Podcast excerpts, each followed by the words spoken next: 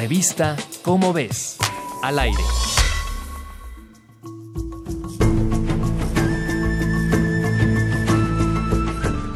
Investigadores de la Universidad de Santa Fe, la Universidad de Nuevo México y la Universidad de San Nicolás Hidalgo reportan que un loro sudamericano ha invadido los ecosistemas mexicanos. Se trata del Miopsita monacus, también llamada cotorra argentina, monje o cotorrita verde gris, originaria de Uruguay, Paraguay, Brasil y Argentina. La especie se distribuye en muchas tiendas de mascotas de México y se cree que su compraventa pudo dispararse después de que Estados Unidos prohibiera su comercio en 2004. Entre 2000 y 2015 se vendieron cerca de medio millón de periquitos, a pesar de que en 2008 se prohibió el comercio de estas aves para su protección.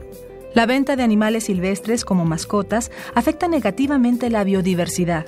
No solo se disminuyen las poblaciones en sus lugares de origen, sino que pueden ocasionar la invasión de otros ecosistemas.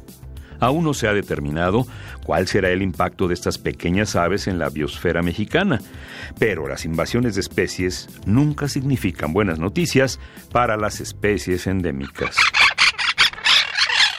La ciencia, la tecnología y la maravilla están en la revista Cómo ves. No esperes más, corre a comprarla.